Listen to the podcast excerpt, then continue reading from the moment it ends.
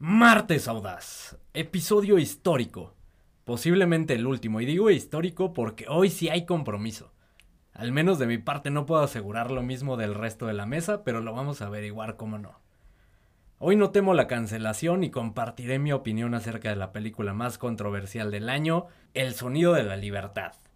Y también hay que decirlo, la verdad es que no tengo tanto miedo porque los números se nos desplomaron, se cayeron eh, históricamente también, episodio histórico, por eso veníamos de, de una alza en los números, se desplomaron en la semana, por eso ni siquiera nos compartieron el reporte esta semana. Ahora entiendo el por qué el compromiso es como, como una estrategia, como los de Sonido de la Libertad, en donde ah. aparentemente se comprometen para generar más visitas en, en, su contenido, no sé si se puede llamar de eso. Sí, pensamos que es una estrategia. Siguiendo la estrategia, Alan, el resto muy bien. Básicamente, mi nombre es Alan, me encuentro como siempre eh, acompañándome en esta mesa llena de cultura, de sabiduría y de opiniones eh, honestas, casi siempre.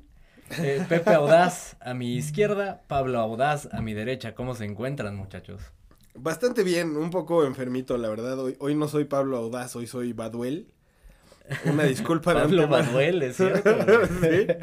Una disculpa de antemano, si mi voz se escucha un poco rara, pero con el compromiso que nos caracteriza, aquí estoy, de pie como un árbol. Muy bien, muy bien. Este, yo la verdad es que estoy contento, tenía ganas de estar con ustedes, eh, han sido días difíciles, más difíciles para mi novia y su familia, a quienes le mando un fuerte abrazo y, que sé que están pasando momentos complicados y no tengo duda que van a sobreponerse a esta situación y que lo van a lograr como la familia sólida que son. Eh, más allá de eso, eh, pues contento, como les dije, de, estar acá para compartir esta mesa y para hablar de una pinche película que se tiene que hablar para bien o para mal. Vamos a ver por dónde está el, sentido que le daremos a, esta, este episodio. Un abrazo a la familia de, Diana Audaz, eh, como bien mencionas, digo, no, no voy a agregar nada más porque fue perfecto tu, tu comentario, solo quisiera agregar, ¿escuchan eso? Es el sonido de la libertad, la audacia del cine.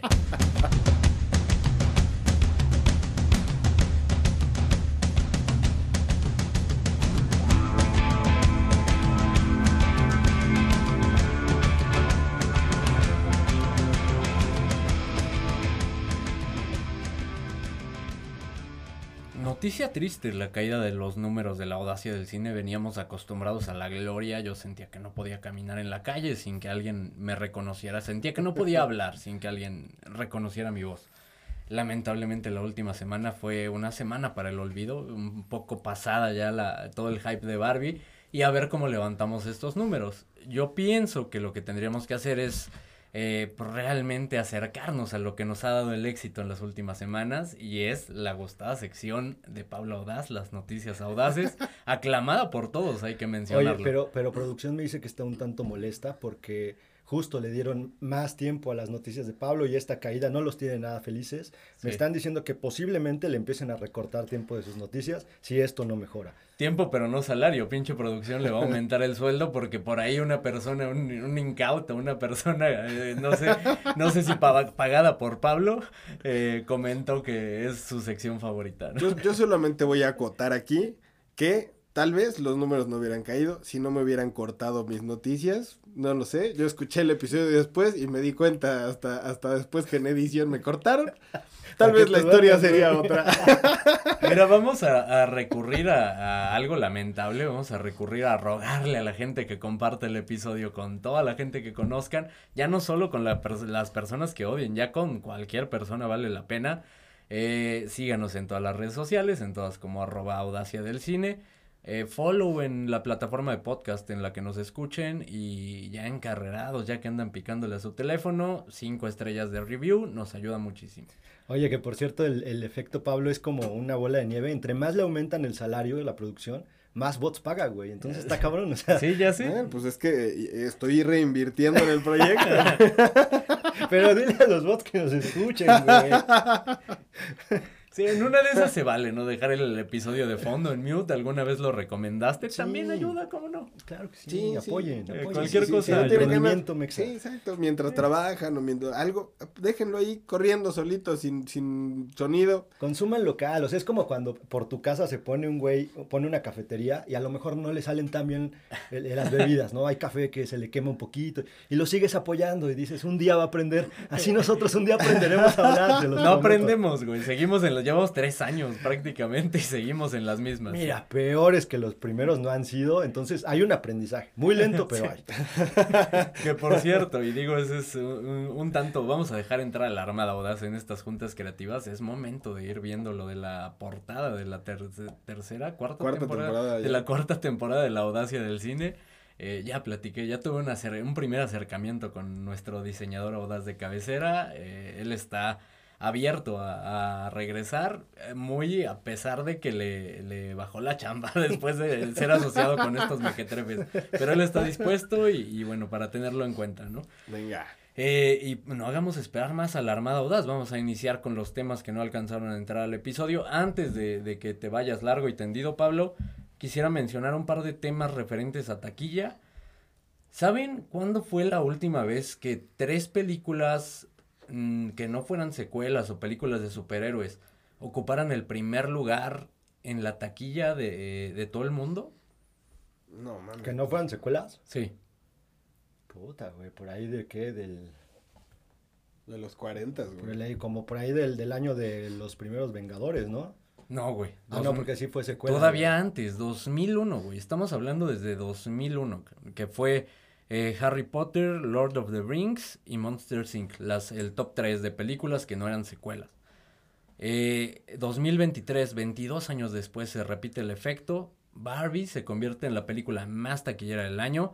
La película de Super Mario Bros. en segundo lugar. Tercer lugar, Oppenheimer. Todas obras originales. 22 años hacía que no ocurría este efecto.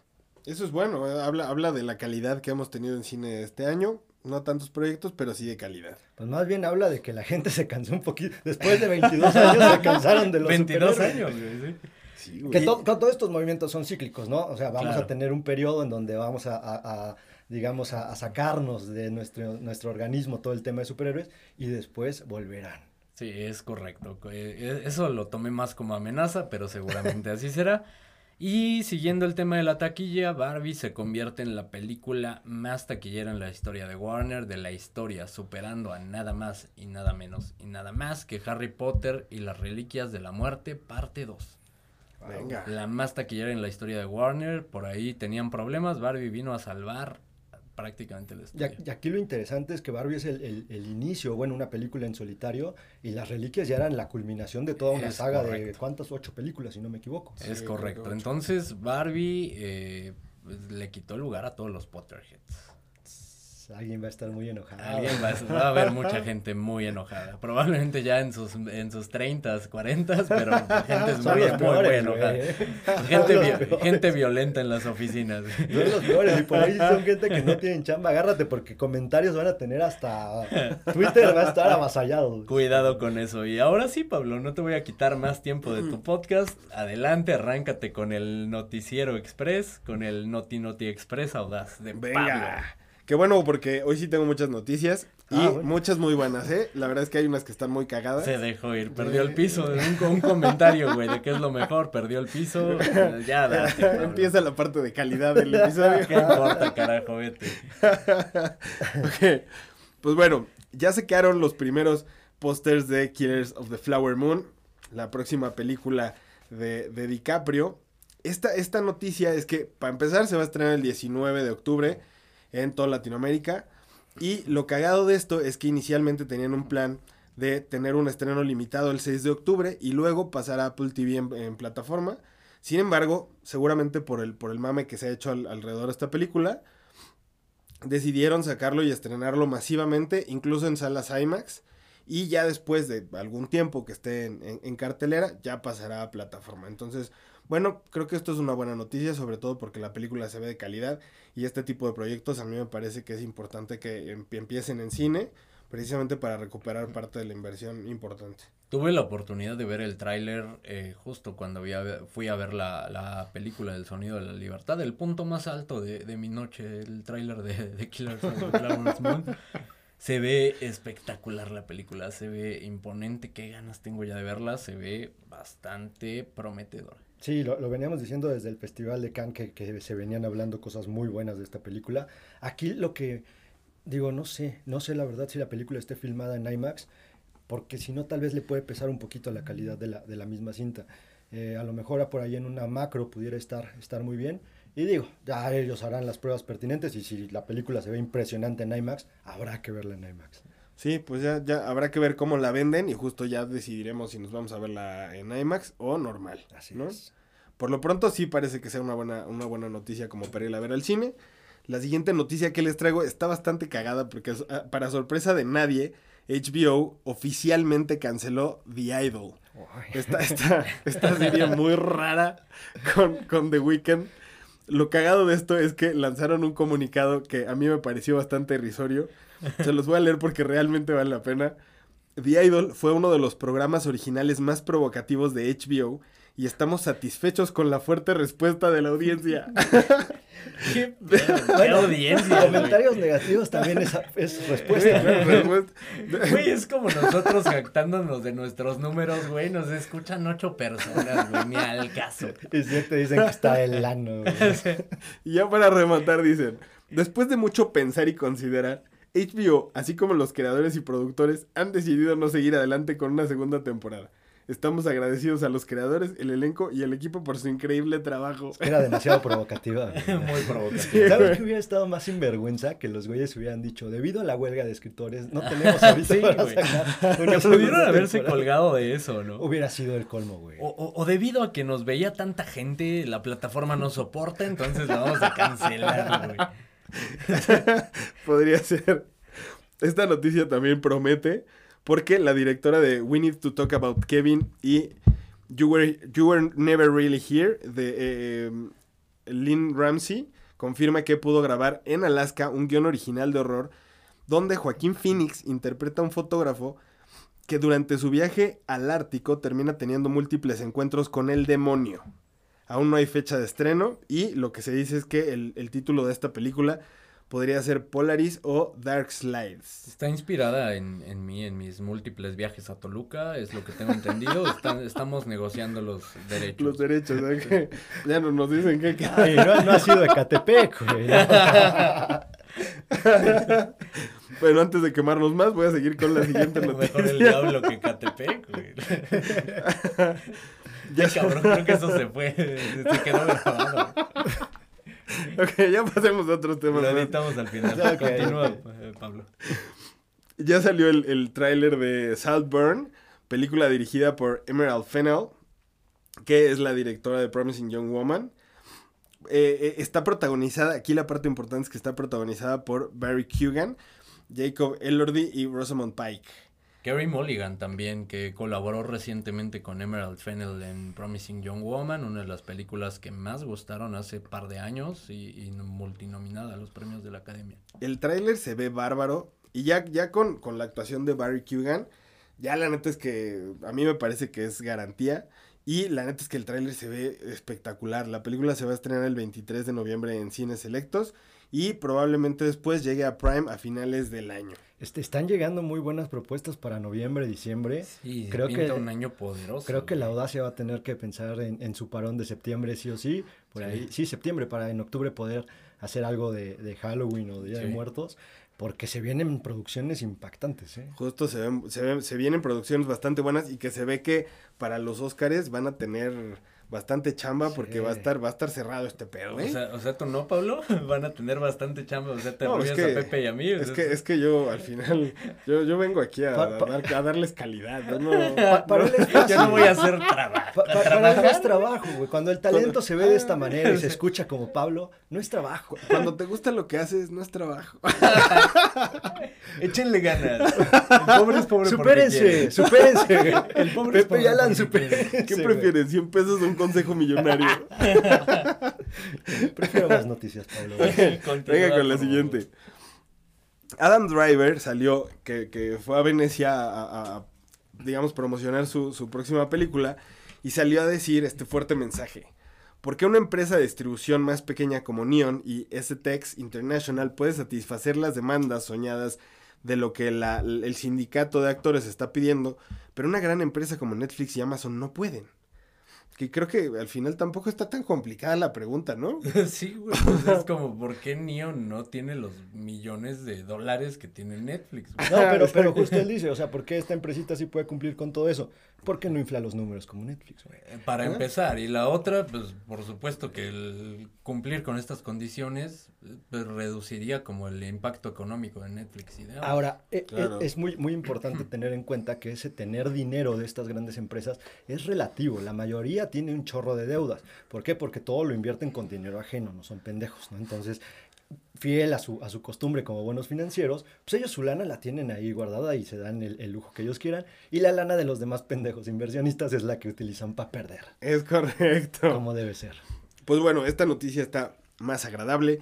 Chris Hemsworth y Pedro Pascal van a protagonizar Crime 101, una adaptación de la novela de Don Winslow descrita como similar a Hit.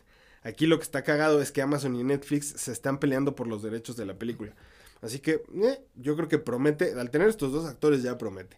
Y ya si Netflix y Amazon se están aventando a los madrazos para ver quién se queda con los derechos de la película, me da un poquito más de hype. A mí no tanto, similar a Hit. ¿Cuántas películas hemos escuchado que, ah, es Hit, eh, es muy similar a Hit? Es como, güey, Hit solo hay una y difícilmente va a volver a ver. Es que ese es justo el error, que, que traten de comparar Comparar. con clásicos que no, Sí. difícilmente van a llegar en cuanto a calidad. Yo sé que a lo mejor lo hacen para vender mejor el, el proyecto a cualquiera de estas compañías, pero al final del día también ponerle una vara tan alta a una cinta le- les hace mucho daño, güey. Sí.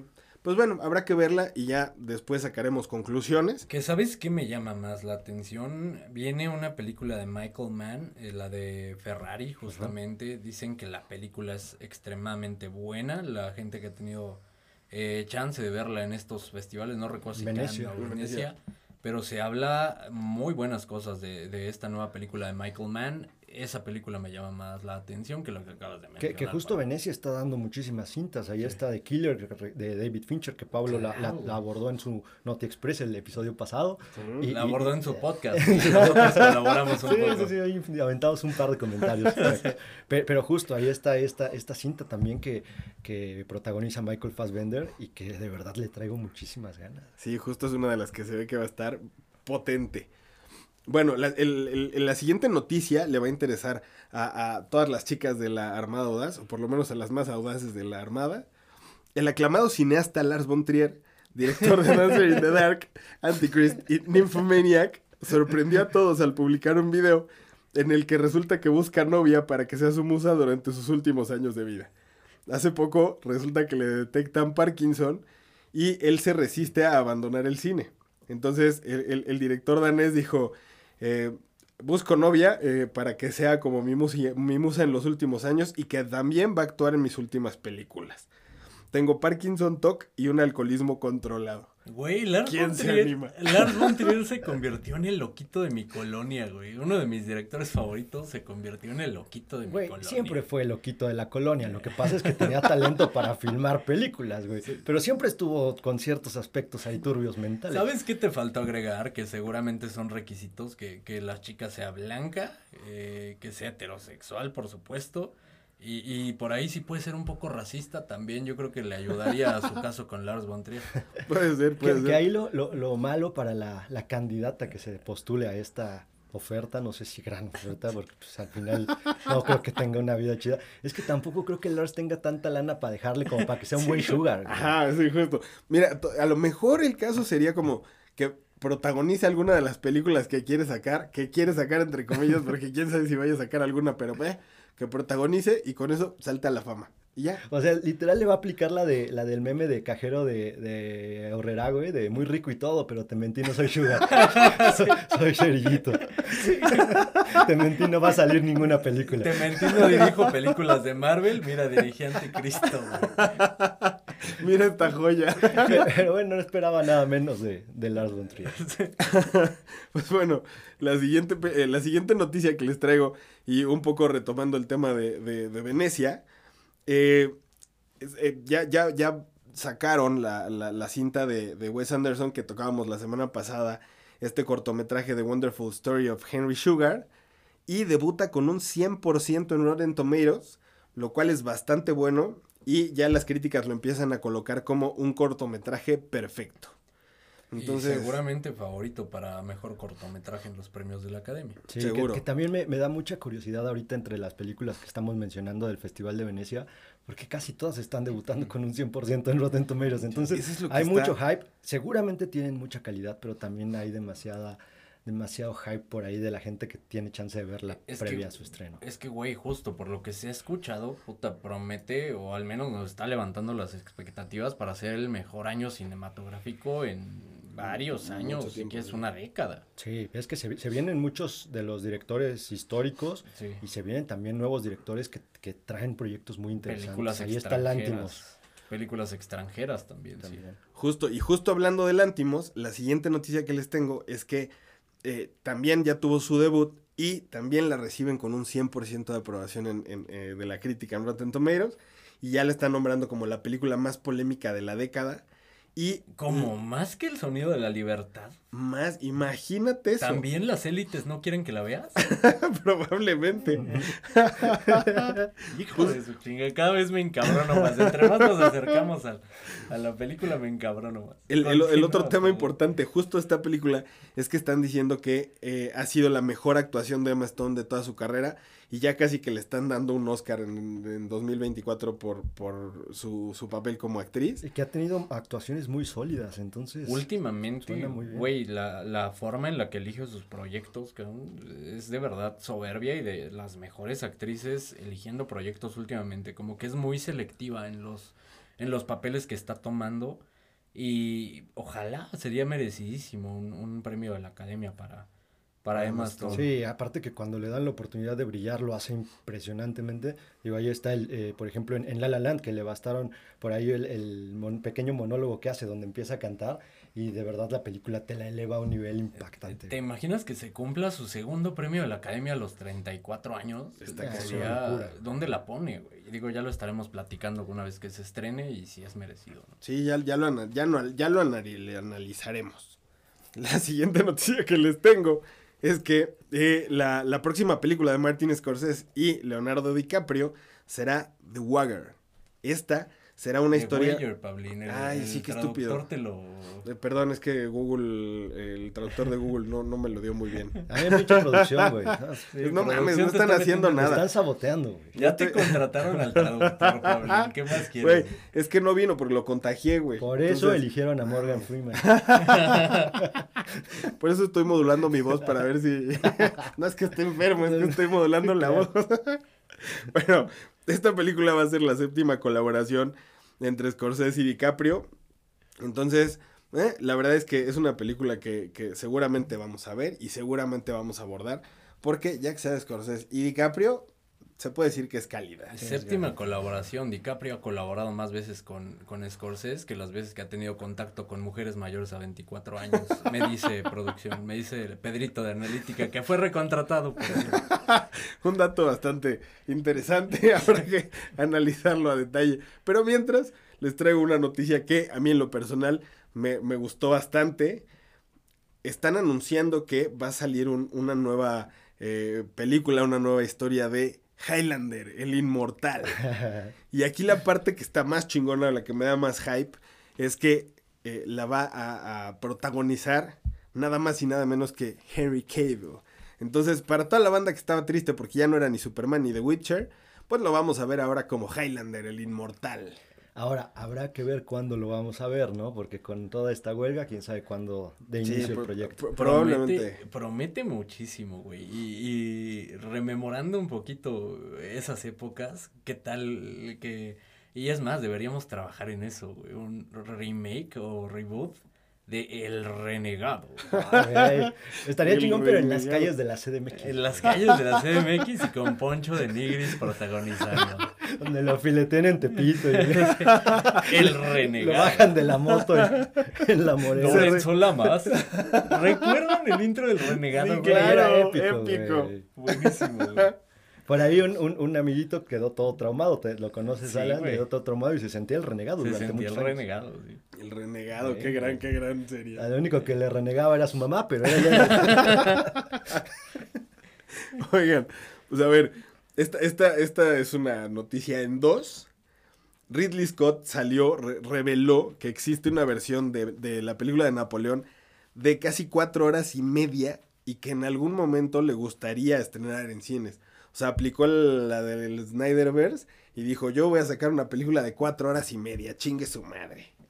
Aquí en contraste está cagado porque eh, la siguiente noticia es que Sony está considerando retra- retrasar Napoleón de Ridley Scott hasta 2024 debido a que siguen sin querer pagarle lo merecido a escritores y actores, ¿no? Es, una Es como la buena y la mala. O sea, Sony por Sí, güey. primera vez tiene la oportunidad de tener una buena película y la, la posterga por no querer pagar. Que sabes que ya tuvieron oportunidad de ver el tráiler. No, Yo no. Yo no veo trailers, bro. Se... se ve majestuoso, güey. El tráiler se ve apoteósico. En serio, se ve brutal. La actuación de Joaquín Phoenix se ve impresionante. Por ahí leía un dato. Decían que tuvieron que volver a, a escribir el guion eh, adaptándolo a Jo- a Joaquín Phoenix porque estaba actuando cabrón.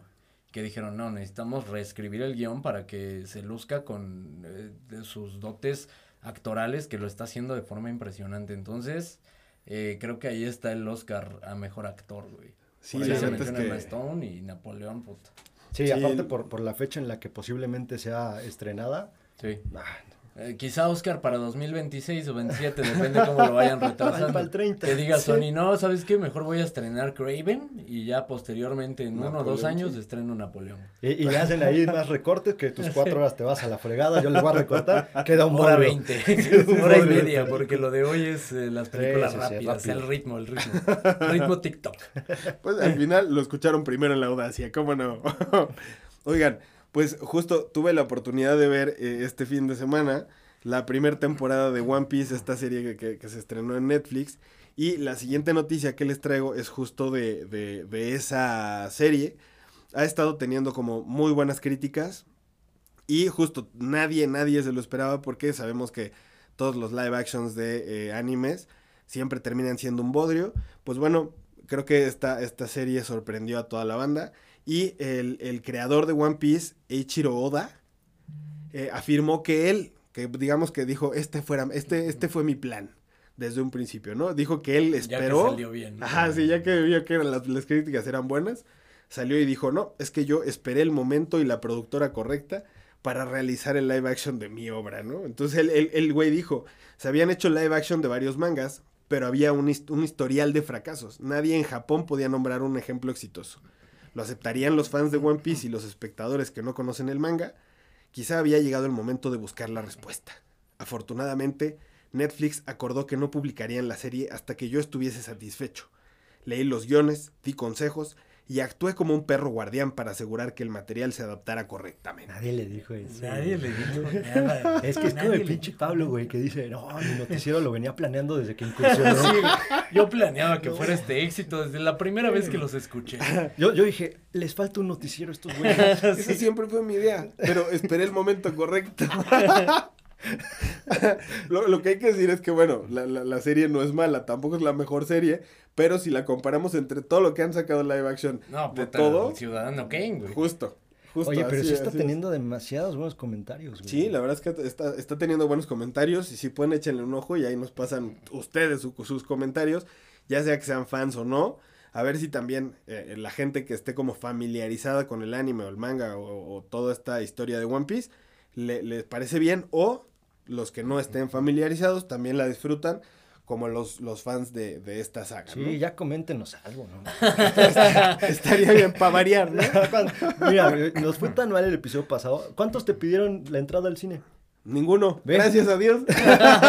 No, no. Pues es Ya ni porque se regalan cosas. Nuestras críticas son Güey, objetivas. Pero no le, no le pidieron entrar al cine, pero todos los comentarios que hubo fue del noticiero, wow, estuvo increíble.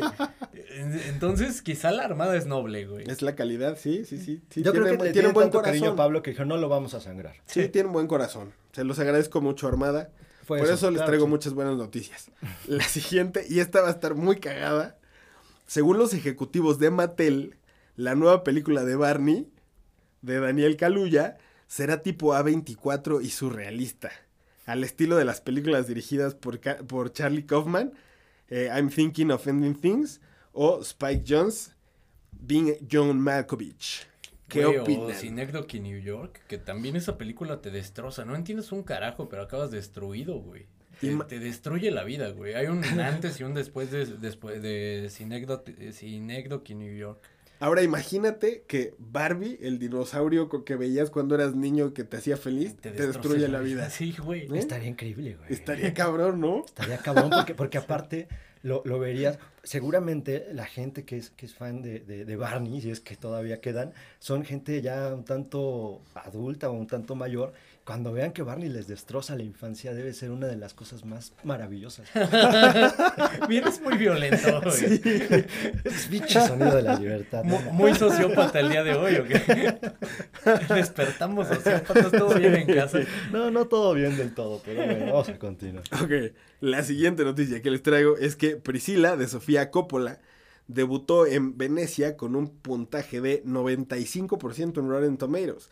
Y eh, eh, algo que también está cabrón de, de- de la cinta es que es una película de Priscilla Presley y que la película no tiene música de, Priscilla- de Elvis Presley. O sea, toda la película, mm, eh, digamos que la empresa Elvis Presley Entertainment o algo así, la empresa que tiene los derechos de todo lo que es Elvis Presley, dijo, yo no participo en proyectos que no hago yo y al ser este un proyecto ajeno, no pueden usar mi música. Entonces, eh, digo que tenga un 95% de aceptación de la crítica de una película que tiene a Elvi- a Elvis en, en ella y que no tiene música de Elvis, creo que es algo a destacar y lo que dicen es que ha sido o que es el, el mejor proyecto hasta ahora de Sofía Coppola. Habrá que verlo. Eso es algo que decir. Tiene Vírgenes Suicidas y tiene Lost in Esa Translation. película es buena. Lost in Translation para mí es la mejor película de Sofía Coppola. La realidad es que con el resto, conecté con esas dos, pero con el resto no he conectado tanto. No sé, habrá que ver. Ha, ha tenido como un pequeño bajón en, en su cine porque de pronto empezó como con mucha frescura y, y se empezó a encasillar en ciertos Sí. aspectos de, de su discurso. Pero bueno, habrá que ver esta película. Justo, habrá Ojalá que ver. y les destroce la infancia también. Me, preocupa, me preocupa el estado mental de Pepe. Vamos a platicar con él terminando la intervención. Hay, que- hay que ver que no haya nada filoso alrededor de Pepe. Vamos a agarrar a putazos. Ok. La siguiente noticia que les tengo también es de Venecia. Eh, Maestro, la, la biopic del compositor Leonard Bernstein, eh, interpretada por Bradley Cooper, eh, tuvo un eh, puntaje de 93% en Rotten Tomatoes, también eh, creo que bastante bueno. Y ya también se está especulando que Bradley Cooper tenga nominaciones como director, actor, productor y guionista. Mientras que califican la actuación de Carey Mulligan como una de las mejores y más conmovedoras de su carrera. Wow. ¿Qué tal, eh? Prometedora, una más. Una más que justo, o sea, hablando de esto, hay bastante, bastante carnita por Eh, explorar. Espérense para la terna mejor película en el Oscar, ¿eh? porque va a, estar ser una locura. güey. Va a estar bueno. Pues en otras noticias, les traigo tres noticias más escabrosas legalmente hablando. Eh, Esta puede ser una buena noticia, no lo ya sabemos. tiene su subsección de noticias legales. Sí, sí, ¿Eh? sí. ¿Qué tal, no? Es que yo, yo soy versátil. Ahí les va. Con un 80% de votos a favor, oficialmente los estudios de VFX están sindicalizados. Ahora, todo, con esto todo puede pasar, podrían unirse a la huelga o iniciar otra para demandar mejores tratos, pagos, etc. Esto tampoco nos garantiza que haya un mejor CGI en las, en las producciones. Y creo que lo único que podría como beneficiar a, la huelga que ya está es que se unan y entonces, bueno, pues las productoras ya no van a tener ni actores, ni escritores, ni CGI, ni nada. Entonces probablemente tengan que ceder. Idea millonaria, sindicato vamos a exigir mejores condiciones, mejores pagos. Son bienvenidos a Armada Audaz. Algún pago por lo menos. Es lo, es lo que iba a decir, deja mejores pagos, güey. un pago. Un pago, Alguno. güey. Bueno, yo les puedo repartir parte de lo que me dan. A mí me sobra el Por eso los quiero. Las siguientes dos noticias legales es que Kevin Costner va a demandar a Paramount por sacarlo de Yellowstone, esta serie en la que protagonizó por cinco temporadas y que resulta que ahorita Paramount le dice, no, ahorita no, joven, eh, venga mañana, nosotros le hablamos, no nos llame. Y la siguiente demanda, que esta es más importante, se confirmó que Florinda Mesa va a demandar a Warner por el uso y mención sin autorización y pago de derechos del Chapulín Colorado por todo lo que salió en Blue Beetle. Entonces, a pesar, además de ser un bodrio de película, o que es una película que nadie esté viendo, aparte también Florinda Mesa los va a demandar. A que pierda más dinero todo. Güey, me, me recuerda a mi abuelo peleándose con Viene Bienes, güey, ya en los últimos años de su vida. Como que eso lo mantenía vivo, güey, pelearse con viene bienes. Entonces me suena a eso, Güey, Florinda. güey. Florinda Mesa obviamente está peleando y demandando para mantenerse con vida, sentir algo ya a su edad, güey. Yo, yo cuando sienta que me voy a morir voy a demandar a la audacia del cine, güey. También los voy a defender, o sea, para te chill todo, güey. Yo me demando, me defiendo, me vale más. Pero más para tener que hacer, güey. Para cotorrear, Para cotorrear. barres la banqueta y demandas personas. Para sentirme vivo, cabrón. Pero la banqueta la tienes que agarrar a las 6 de la A mañana. las seis güey. de la Ojo, mañana. si no, no funciona, güey. Sí.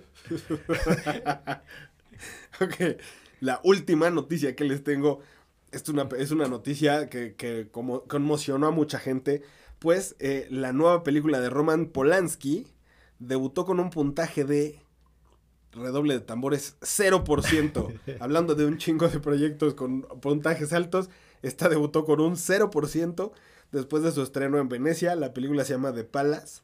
Y eh, las críticas la colocan como el gran fracaso cinematográfico de la década. Y hablando de pedofilia, vamos a arrancar ya con Sound of Freedom, porque eh, realmente ya consumiste gran parte del episodio, Pablo. Sabemos que es tu podcast, pero es momento de hablar del, del tema que sí eh, traemos el día de hoy y que justo es el tema central de este episodio. La controversial película El sonido de la libertad, producida por el gran Era- Eduardo Verástegui, eh, producida también por Mel Gibson y protagonizada por Jim Caviezel. Esta película que causó revuelo en Estados Unidos, eh, que tenía como eslogan la película que las élites no quieren que veas. Y eh, que en México se estrenó apenas este fin de semana y ya hay varias opiniones divididas. Creo que es la película, eso sí pudiera ser la película más polarizante del año. Hay extremos eh, muy, muy marcados y quisiera empezar por preguntarles, no de la película, hablemos de este fenómeno que pasó afuera de ella. ¿Qué opinan de todo esto que provocó la película El sonido de la libertad? ¿Qué opinan de las promesas que se hicieron con base en esta película? Y eh, si fueron cumplidas estas promesas, ¿qué opinan de todo el fenómeno detrás? Pues mira, yo creo, y, y de bote pronto puedo decirte que eh, yo, digamos que a lo mejor no, no eran expectativas altas, pero sí estaba expectante por ver qué es lo que iban a, a- traer con esta película, sobre todo por, por todo lo que se mencionó alrededor de ella y que decían que, eh, o sea, y que incluso nosotros llegamos a decir lo que casi que se estaban escondiendo porque les daba miedo que algo les pasara por sacar esta película y que se estaban arriesgando y que justo lo que dijimos es que era muy loable si, si en realidad es que entregaban algo así. Y la verdad es que a mí me decepcionó bastante, eh, eh, pues ver que a mí, digo, si yo pudiera eh, decir cómo me pareció la, la película, en dos palabras diría sin compromiso.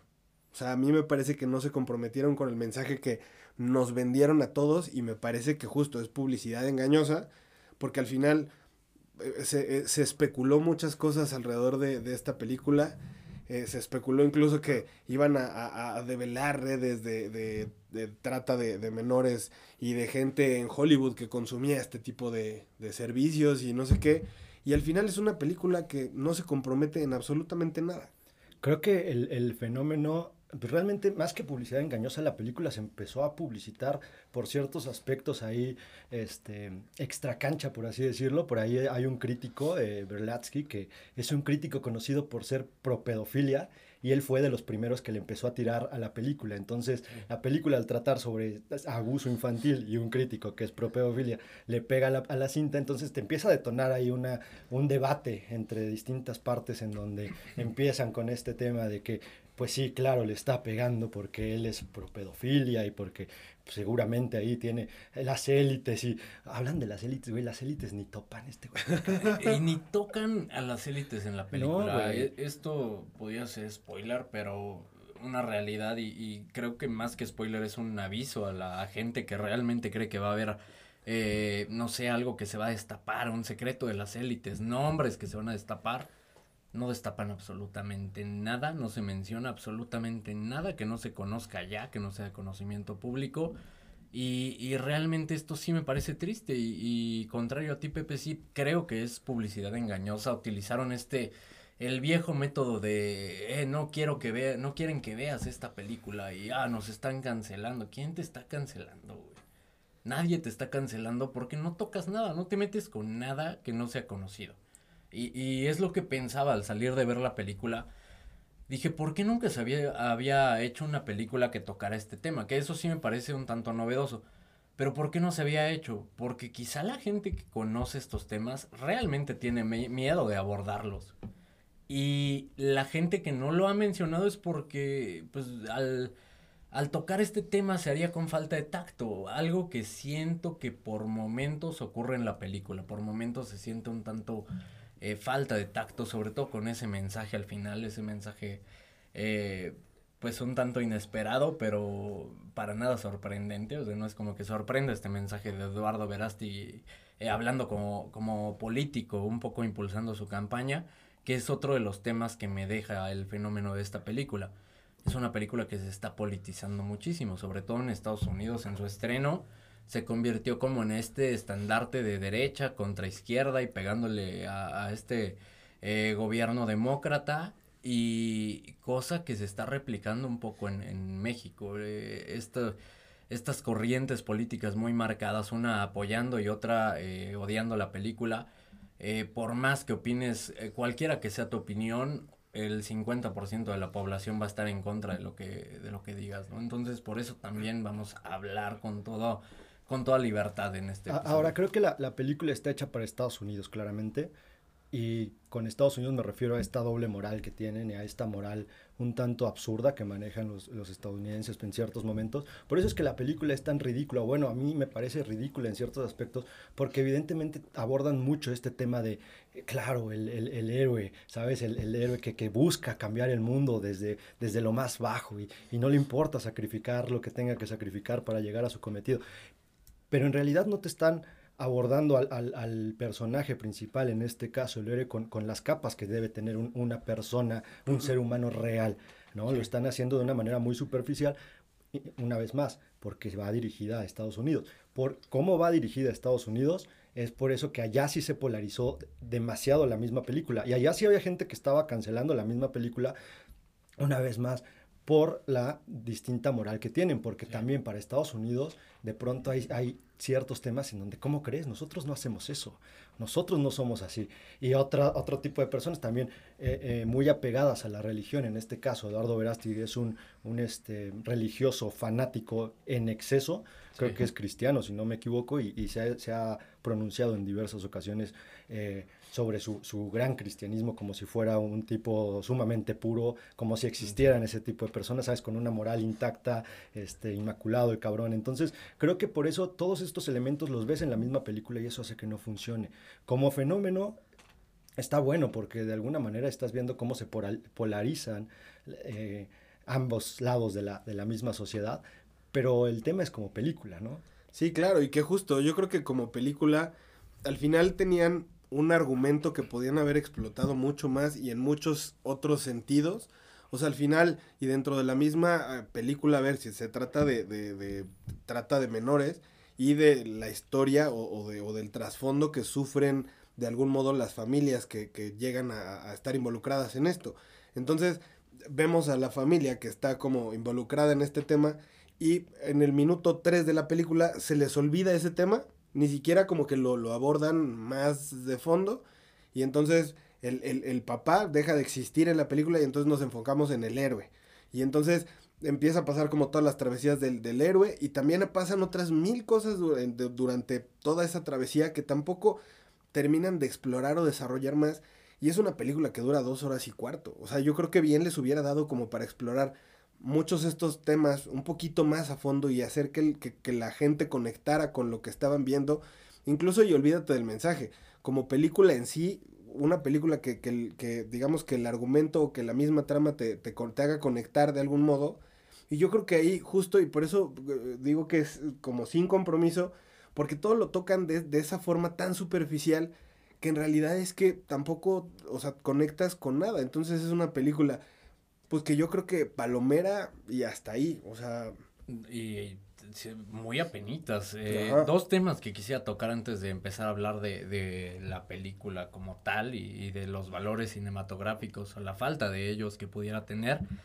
Eh, quisiera primero mencionar que sí me parece brutal lo que hace y separando, ¿no? Y, y, para nada es contradictorio lo que, lo que quiero mencionar. Me parece brutal lo que hizo Eduardo Verástegui y digno de cualquier político con muchísimos followers. Creo que eh, más allá de, de, generar dinero, más allá de hacer una buena película, más allá de cualquier cosa, lo que está buscando es justo meterse más a este movimiento político y generar un, un culto de seguidores que realmente lo está logrando. Eh, y para esto, el, el, ejemplo de lo que está logrando en taquilla, la película costó menos de 15 millones de dólares, lleva eh, juntado 183 millones de dólares. ¿Qué quiere decir? más de 10 veces la, la prácticamente 12 veces la, la inversión, un éxito rotundo y, y, toda esta gente está reforzando su, su carrera política con, con, esta película, ¿no? Y, y, poniéndose en boca de todos a base o con base en esta eh, falsa publicidad si quieres. Ese sería el primer tema. Mencionabas, Pepe, que, que polariza sobre todo en Estados Unidos, ¿no? En, en México también está eh, polarizando bastante. Prácticamente es, ¿te gustó la película? Ok, eres eh, del grupo bueno, no te gustó la película, eres un liberal pedófilo, güey. O sea, prácticamente no hay punto medio, cabrón, que en el que puedas decir, no, es una mala película. No puedes decir que es una mala película sin que te tachen de, de extrema izquierda y de, de pedófilo, en este caso, en, en algunos eh, comentarios que he visto. Entonces creo que esta parte sí está muy, muy marcada y, y tristemente porque... Y, y, creo que es momento de empezar a hablar de la película. Tiene muchas deficiencias. Hablando que, que justo nada más para, para, abordar un poquito lo que mencionas, justo en esa polarización es en la que, la que veo el, eh, un poquito más marcado en cuanto a Estados Unidos, que, que de alguna manera sí hay he visto un poco más de medios que sí se han atrevido a decir que la película eh, como película tal cual no funciona en muchos de los aspectos, más allá del mensaje. Y entonces en esta polarización no solamente viene el tema de, del mensaje y el tema de que no te gustó entonces eres pedófilo, sino ya también viene un tema de, ay, pero la película sí funciona y sí está buena y hay, hay gente que se mete y dice, no, en, esos aspectos es a lo que me refiero. Ahora en cuanto a fenómeno, a mí me da mucha, mucha curiosidad y me, me, me interesa muchísimo el, el, ver cómo, se, cómo sucede esto, porque la película está teniendo muy buenas críticas como película también, no solamente como, como, digamos, como el mensaje o el tema que aborda, sino como misma película, hay gente que le está tratando de defender y entiendo que a lo mejor le están rebuscando por ahí ciertos puntos positivos, pero de alguna manera ciertos puntos positivos que son hasta cierto punto muy válidos, ¿no? Tomando en cuenta sobre todo el presupuesto de la película y las personas que están involucradas, creo que mucha gente está tratando de, de buscar lo positivo de la misma. Empieza por ahí, dices que encuentras cosas positivas. Vamos a empezar a hablar de la película. Aborda esas, esas cuestiones positivas, que por ahí sí encuentro un par. En su mayoría, y, y, lo quiero mencionar desde el inicio, mi opinión es negativa. Voy a argumentar por qué. Pero, eh, ok, sí encuentro por ahí un par de cosas positivas. Arranca con sí, eso. La, la, mira, la, la película en términos generales no es mala, en mi opinión en términos generales para lo que está hecha y para también lo que, lo que pretende, porque hay que, hay que ver una cosa, la película como tal, el producto que te muestran, no está pretendiendo nada más, güey. O sea, a lo mejor si por ahí Mel Gibson andaba pedo y se puso a decir que la película iba a sacar a las pinches este, élites del poder. Ya es bronca de Mel Gibson, güey, pero la verdad la película como tal, y creo que de ahí viene el aspecto negativo de mucha gente sí. que se hizo unas esperanzas falsas sobre la misma. Sí. En mi caso, la verdad es que yo el, el, día que la vi no tenía tampoco ganas de, de, no tenía tantas esperanzas de la película ni, tenía ganas de verla, realmente estaba, estaba como en, un, mal, mal día, entonces la vi como con ganas de a ver, ¿qué, ¿qué madre me va a presentar esto? ¿no? Pero sí, lo que no quería, y era por el humor en el que estaba, era que me destruyera sobre todo por el tema que iba a abordar. ¿Por qué razón? Hay una película de Ben Affleck protagonizada por Casey Affleck, que se llama Gone Girl Gone, que aborda un poquito claro. de este, este, esta situación, sin pegarle a las élites ni mucho menos. Pero Gone aborda, Baby Gone. Gone Baby Gone. Sí.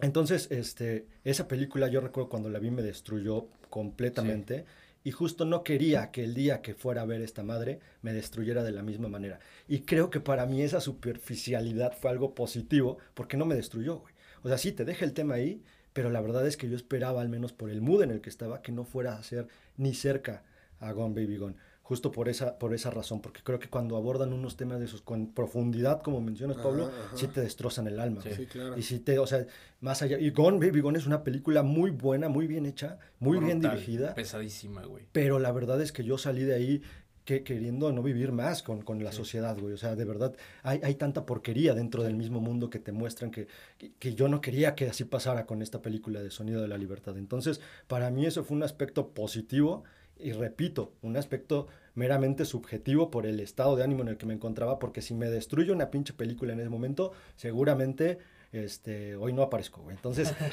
justo eso no quería, me parece algo, algo positivo, sobre todo también para poder llegar de manera amigable a más gente, que creo que es algo positivo que la gente esté hablando del tema, más allá de que digan que la película esté bien, bien o mal hecha, creo que el hecho de que se aborde este tema es algo positivo. Claro, eso siempre será positivo y, y, el eh, generar visibilidad sobre estos temas escabrosos que son parte de nuestra realidad, tristemente, eso siempre será positivo. Y, y creo que también, y, y, uno de mis principales problemas es que no es nada ajeno, o sea, no, y, probablemente es derivado de las faltas, falsas expectativas que me crearon con, con la forma en la que mercadearon esta película, pero pues de verdad no me parece nada nuevo y, y, lo peor de todo este asunto es que me parece muy mal desarrollado, me parece terriblemente mal escrito.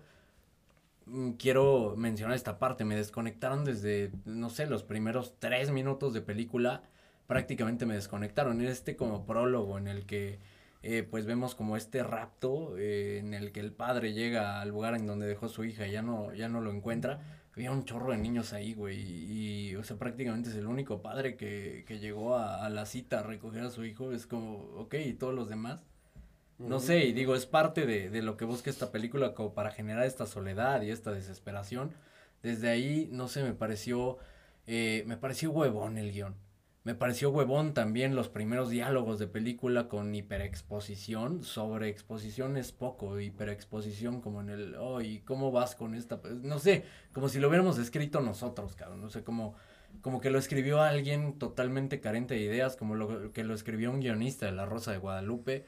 Y en su mayoría me parecen guiones de este tipo, o sea, este tipo de diálogos, eh, no sé, me parecen irreales. Incluso, y tengo muy marcado este con con su esposa, cuando el héroe decide, ok, voy a hacer todo yo, eh, la esposa es así como, ah, ok, sí lo vas a hacer, bueno, está bien. Güey, qué esposa, eh, no sé, que te queda tantito, güey, ni siquiera que te queda tantito, una persona, una esposa que esté acostumbrada a verte, güey, te va a decir, ah, sí, ve a arriesgar tu vida, no hay bronca, ¿sí? yo me quedo con los 25 chamacos que tenemos, güey, no hay problema.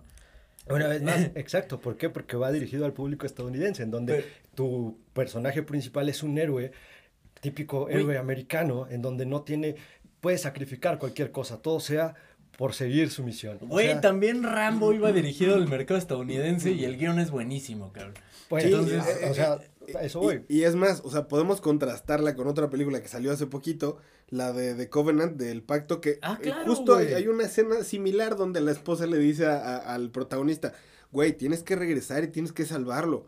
Y, o sea, si los pones en contraste, güey, justo es como es, es, es, el cartón hablándole a otro cartón diciéndole, oh, sí, tienes que. Que justo ir. ahí está la diferencia de actores. No es lo mismo a sí. tener al pinche Jake Gyllenhaal a tener sí, a un güey en, en, en, en, modo rosa de Guadalupe, güey. Que justo. también, o sea, el, el, problema de la inexpresión de Jim Caviezel me pareció terrible la actuación. Mucha gente lo está eh, realmente alabando muchísimo por su actuación. A mí me pareció terrible y me parece un insulto a la persona real que interpreta, que sin duda es un héroe. Eso que quisiera mencionar también. La historia es una historia bien atractiva y bien interesante. Que digo, ¿por qué putas si tienes esa historia no haces un documental, cabrón? Si de, de todos modos no te vas a comprometer y lo vas a basar en hechos reales, ¿por qué no mejor me cuentas el documental, cabrón? Tal cual pasó y pudo Porque hubiera sido, creo que todavía una grosería, güey. Una grosería peor no comprometerse con un documental. O sea, porque no, si no te comprometes con una película, menos lo va a hacer con un Uy, documental. pero, eh, y me puse a investigar posterior a ver la película. Hay eh, notas de noticieros, güey, que te generan más impacto de lo que me generó la película. Y de verdad dices, güey, pues es que es buenísima la historia, cabrón. Entonces, ¿por qué la siento tan, tan superficial que para mí eso resultó negativo?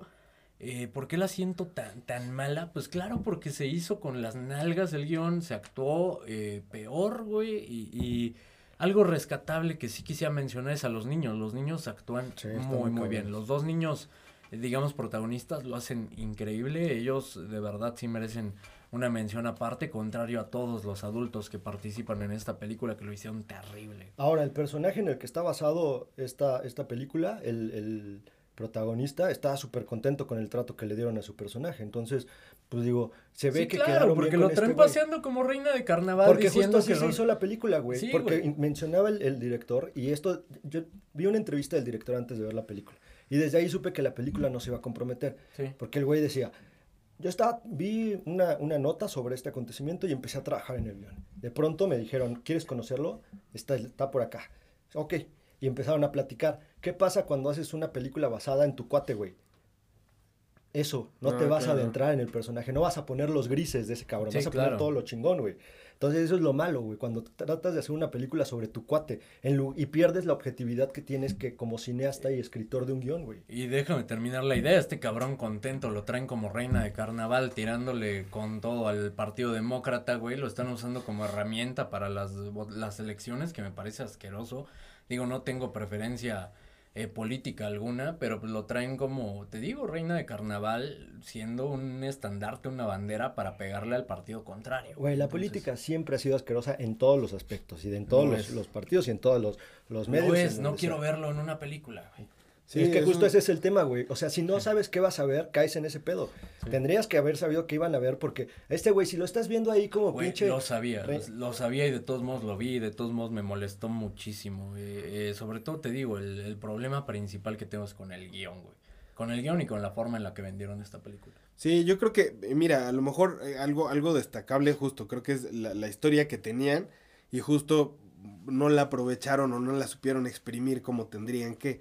Y que justo un poco, por ejemplo, justo hablando de la actuación de, de, de Jim Caviezel, güey, pues a lo mejor él en la vida real era así de, de, de inexpresivo, güey. Pero de todas maneras, para la historia que quieres contar, probablemente se vería mejor un güey que, oye, tienes que rescatar al niño y no mames, sí, lo voy a rescatar, o que sufra, o que llore, o que realmente se apasione por lo que está haciendo, porque el güey realmente viajó a todos lados para salvar a una niña. Claro. Entonces, pues, güey, funciona más para una pantalla alguien que realmente, digo, a menos que seas John Wick, eh, alguien que sea expresivo, aunque el personaje real sea inexpresivo. O sea, al final, ya hablando como, como, como algo más teatral, pues funciona más un güey que realmente te, te dé ese empuje como para que realmente tú conectes con la historia. Entonces, yo creo que justo ese, ese y claro, la, la actuación de los niños es como lo más rescatable, pero sí creo que es un, es un proyecto bastante, bastante floco. No diría que, que es una película así horrible y que nadie la vea, pero sí, sí, creo, creo que la experiencia no se, digamos, no se re- reduciría sin el contexto de, ah, mira cómo te vendimos la película y vamos a, a- a sacar a la Claro, luz los... güey. O sea, pues al final lo ves como una película X, como una película normal. Mediocre, Y- una exacto. película mediocre, güey. Ahora, también viene, viene a ser un tema acá un tanto complejo, más allá de cómo la vendieron ellos, cómo también la está vendiendo la misma gente, güey. Porque la gente también la está vendiendo como una película choqueante, como lo más choqueante que han visto en el año. O muchas personas como lo más choqueante que han visto en su vida, güey. Yo por ahí me encontraba comentarios en redes de gente que dice que es la mejor película que ha visto, güey. Pero eso me resulta triste, güey, porque te habla del desconocimiento del mundo en el que vivimos. Y, y digo, sí, positivo que la película venga a mostrarlo. Pero también qué triste que estés tan cegado y no veas la realidad de muchas cosas que ocurren en el mundo día con día. Pero eso es una realidad que vivimos, güey. O sea, y eso ya lo sabíamos desde antes de la misma película.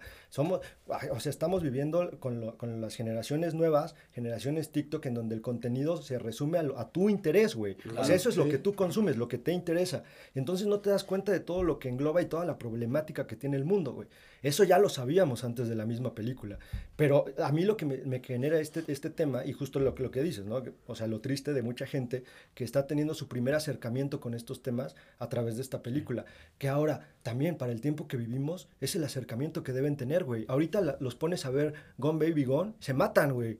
O sea, ¿por qué? Porque es una película más cruda, Que, cabrón. que sabes que quisiera contratarlo, contrastarlo con Spotlight, por ejemplo, que toca temas similares si quieres y, y toma, eh, toca eh, una institución casi igual de grande que estas élites, que es la iglesia, güey. Y, y esta película se abordó de forma muy elegante, estuvo eh, nominada, me parece que gana el premio, incluso a Mejor Película de la Academia, no estoy seguro, eh, confirmaremos esa parte, pero eh, esta película, contrario a lo que logra, y, y sin tanta eh, publicidad de este tipo, al contrario, se, se basaron en, en contar bien una historia, en tener un buen guion, en tener buenas actuaciones, actuaciones solemnes que realmente eh, respetaran como toda esta historia que están contando. Ese es como el contraste más claro que tengo. Spotlight lo hizo muy bien, todo lo contrario a, en este caso, lo que hizo eh, el sonido de la libertad. Y sí, gana eh, mejor Oscar, eh, mejor Oscar a la película, güey. Gana el Oscar a mejor película y gana el Oscar a mejor guion original. ¿Por qué? Porque se abordó muy bien, contrario a lo que hizo eh, el sonido de la Sonido de la libertad. Claro, y es que ahí está la, la respuesta de la misma sociedad. Si la película se hubiera comprometido, si la película hubiera estado bien hecha, no hubiera generado el impacto que ha generado hoy. ¿Por qué? Porque tienes que abordar temas de manera superficial para que la gente los vea, güey. No, la gente no quiere sufrir, esa es una realidad. ¿Qué puedes hacerlo sin sufrir, güey? Nada más, güey. Y, y- y te mejora la película eh, rápidamente. Cambia los diálogos, diálogos más creíbles. eh, que tenga cohesión este guion, porque en muchas ocasiones, o si quieres, durante toda la película, se sienten más como escenas conectadas, como sketches que juntan y, y ya es como tu historia. No, güey, pues dale un sentido, dale un desarrollo a cada personaje. El desarrollo de los personajes es nulo, no existe prácticamente. O sea, trabaja en esas partes, güey. Y, est- hubiera estado increíble, porque incluso la fotografía llamó mi atención. O sea, no me molestó, salvó un poco la corrección del color, pero los encuadres son magníficos en muchas ocasiones. Eh, esta parte me parece de lo más rescatable y dices, ok, tenían una idea, tenían un cabrón que, que realmente tenía buen ojo para la foto y que estaba dedicando su tiempo. Lo que sí no me gusta es la corrección del color. Empecemos por el tradicional sepia en México, güey. Es Ah. como, güey, literalmente hay memes de eso, cabrón. Hubieras corregido eso. Y, y si Verástegui te está produciendo, es como, güey, na- tantito foco a eso, ¿no? Pero el, el resto, la verdad es que bastante bien. O sea, creo que pudo ser una gran película. Pudo. Deja de lado el compromiso. No la vendas de esa manera. Véndela como una película que va a abordar un tema escabroso. No la politices, güey. Con eso hubiera sido una película eh, bastante por encima de la media. Sin embargo, para mí, sí es una película bien, bien flojita. Y es que eh, vuelvo a lo mismo, güey. Haces eso y la gente no la ve. La gente necesita polarizar, la gente necesita Sí, politizar. y es, es y parte de lo es triste, el efecto, güey. Y, y una vez más, eso se ha dado siempre, güey. ¿No? O sea, nosotros tenemos un presidente que se ha dedicado a polarizar. Sí. No va a decir si bien ni mal, porque ya será cuestión de cada quien y los que estén contentos, qué chingón, y los que no también. Pero se ha dedicado a eso. Y en eso ha basado su éxito, güey. ¿Qué hizo esta película? Manipuló a la, a la sociedad de la misma Lo manera, que, güey. lo que me preocupa es eso, güey, que vivamos como, ya lo vivimos, y, y ¿por qué me preocupa y por qué me encabrona tanto? Porque ya lo vivimos en muchos otros aspectos de la vida. Ya lo vivimos en la política, como bien lo acabas de mencionar, ya lo vivimos en, en la sociedad, y ahora también lo vamos a ver en el cine, güey, o sea, el, el polarizar, el dividir para ser exitoso, para ser popular, güey. Eso es lo que me preocupa muchísimo, cabrón. Y Pero no una quiero- vez más, no es nuevo, güey. no es nuevo, pero esto, esto que está haciendo, nada más por el dinero que, que generó, güey. ¿Cuántos estudios están relamiendo los bigotes y, y pensando que podemos politizar ahora? cabrón? Siempre ha sido así, güey. El Ah, cine se no ha tan marcado, politizado. cabrón. el cine, No, no tan güey, marcado. venimos de una época de cancelaciones, en donde ¿qué hacen? Lo mismo, polarizan. ¿Qué hacen? Politizan. ¿Qué hacen? Todo, todo se trata de ideologías, güey. Dime otro ejemplo rápido, güey, de, de algo que se haya politizado recientemente, güey, que se haya tan marcado así de esta manera. No, probablemente no politizado, pero sí polarizado. Ahí está Barbie, güey. Que muchas muchas personas dijeron, a ver, si te gustó Barbie, Pero- estás quedando bien con, Pero la, su, con la ca- gente". pero su campaña no fue polarizar, güey. Eso es a lo que me refiero, güey. Que la campaña sea polarizar. Sí, Ahí está la sirenita, güey. Las películas polarizan, sí. Disney lo viene haciendo también, güey. Ese es el problema, es a lo que me refiero, cabrón. Que, que sea un efecto que vamos a ver constantemente en, las, en los últimos, o en los años siguientes, güey. La verdad es que qué cansado. Sí, Seguramente y- lo vamos a ver. Y que mira, yo creo que al final probablemente lo vamos a seguir viendo y probablemente esté ahí presente siempre, pero creo que aún así eh, si una película es de calidad, aunque eh, digamos que su intención sea otra, pues al final la, banda la va a disfrutar. Y, y, creo que justo siendo como objetivos en todo lo que engloba la película, sí la, la o sea, aún así, creo que podían haberlo hecho como igual, tocar este tema escabroso, de, de algún lugar ahí más como superficial, pero aún así desarrollando bien la historia que estás contando, que es justo, pues desarrollas a los personajes, le das un poquito más de contexto de todo lo que está pasando, quitas un poco de paja y la película hubiera sido mucho más disfrutable y aún así este, este efecto o esta intención de politizar, pues igual se va a cumplir, pero al final tú estás entregando algo que, que no va a hacer, digamos que a, a, los güeyes que realmente no nos terminó de encantar esta película, pues ya la gente que no, digamos que no la disfrute tanto va a ser menos, porque al final te entregan algo digamos, de calidad. Claro, güey, aquí el problema no es que politicen, el problema no es que polaricen, el problema es que mucha gente se está quedando con eso. Y el problema es que también nosotros debemos ser lo suficientemente inteligentes para darnos cuenta, esta película no la tuvimos que haber visto, güey. Sí. Porque es un, es un desperdicio en esos términos. O sea, a ver, si tienes muchas ganas de verla, güey, fúmatela en una plataforma y vela, güey. Es más, búscala en internet, está en línea, vela. No gastes dinero en ir al cine. Ese es el punto, güey. Más allá de eso, pues tampoco podemos crucificar. que seas la tía católico panista, güey. De que, son los que te digo, güey. Mucha gente diciendo es la mejor película que he visto. Güey, o sea, lo, verdaderamente preocupante es esta gente, güey. Seguramente fue mi tía católico panista, güey. Tiene su Facebook de casualidad porque sí vi varios posts que publicó. Sí, no. Seguramente fue ella, güey. Cancelada esa mujer. Ahorita la voy a buscar. Me dice que cómo se llama la gente. Sí, o sea, la verdad es que la, la, la película, mira, en términos generales no me parece la peor película del mundo. Tiene cosas positivas. Me parece positivo el hecho de que esté poniendo este tema sobre la mesa. No me parece positivo el hecho de que se tenga que polarizar, o sea, si no te gustó eres pedófilo y si te gustó estás de nuestro lado católico.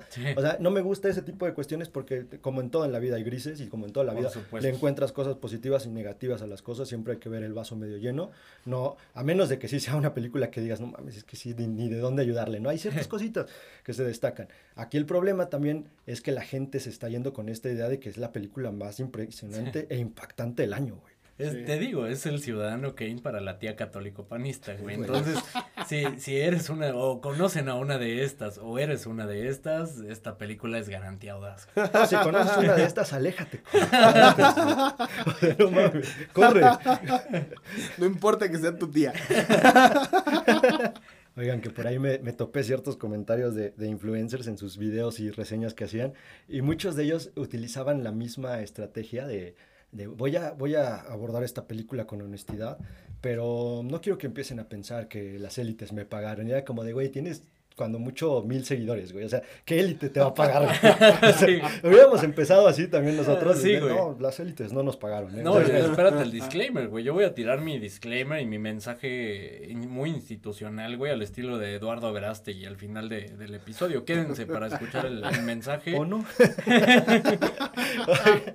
que aparte también, no mames, pues, de verdad, o sea, ¿qué esperábamos de esta película cuando sale Eduardo Verástegui? O sea, no mames, ese güey, si en novela se veía mal, güey. Por ahí han salido muchos videos de sus actuaciones en novelas. No, no, güey, eso busquen, eso busquen en, TikTok, actuaciones de, de Eduardo Verástegui en novelas. Hay una donde interpreta a un güey, este, creo que vende drogas, es un dealer, un rollo así. Güey, su actuación, ni Nicolas Cage se atrevió a tanto, cabrón. es, un placer verlo, güey. Pues ahí está, güey, antes de, antes de ver la película, échenle un lente a, las actuaciones de, Eduardo Verástegui. ¿O no? ¿O no? ¿O no? se, la van a pasar mejor que con la película, eso sí es garantía, güey. Por mi parte no tengo nada más que agregar. Eh, vacié mi pecho, realmente me siento liberado, siento un peso menos. Digo, ya veremos mañana cómo nos va con las no, pues varios pesos menos con lo que gastaste. En varios pesos menos, güey, con lo que gasté en el cine y, y, me arrepiento rotundamente. A ver cómo nos va con los comentarios de esta semana. Ojalá no, no sea tan cancelado. Cualquier cosa, eh, pues me despido por si es mi último episodio y les deseo mucha suerte en su, en su proyecto, muchachos. No, mira, por ahí nos vamos a dar cuenta qué tipo de audiencia tenemos. Si nos cancelan, probablemente sean todos este, católicos, cristianos, panistas. Y sabremos hacia dónde enfocar el podcast. Exactamente, ya después hablaremos del mensaje de la familia institucional, como debe ser. Con los niños de Dios no se metan. y no, bueno, o sea, ya hay, hay varios, varios temas que podemos Varias vertientes por donde nos podemos ir. Pues bueno, yo, yo tampoco lo único que podría agregar es que durante una hora escucharon el sonido de la libertad de nuestros pechitos. Güey, me inspiró Eduardo Verástegui para decir la verdad, para venir a sentarme y hablar con la verdad. De todos los idiomas que existen, decidimos hablar con la verdad el día de hoy. ¿Cómo no, Maldita sea, nada que agregar. Hasta pronto.